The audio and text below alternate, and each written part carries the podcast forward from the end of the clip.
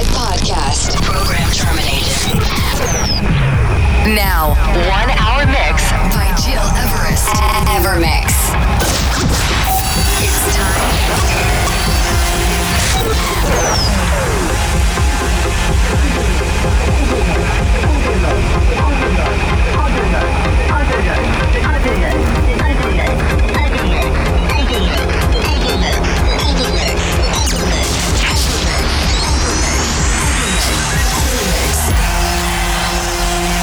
Listening to Evermix Podcast. Evermix by Gil Everest.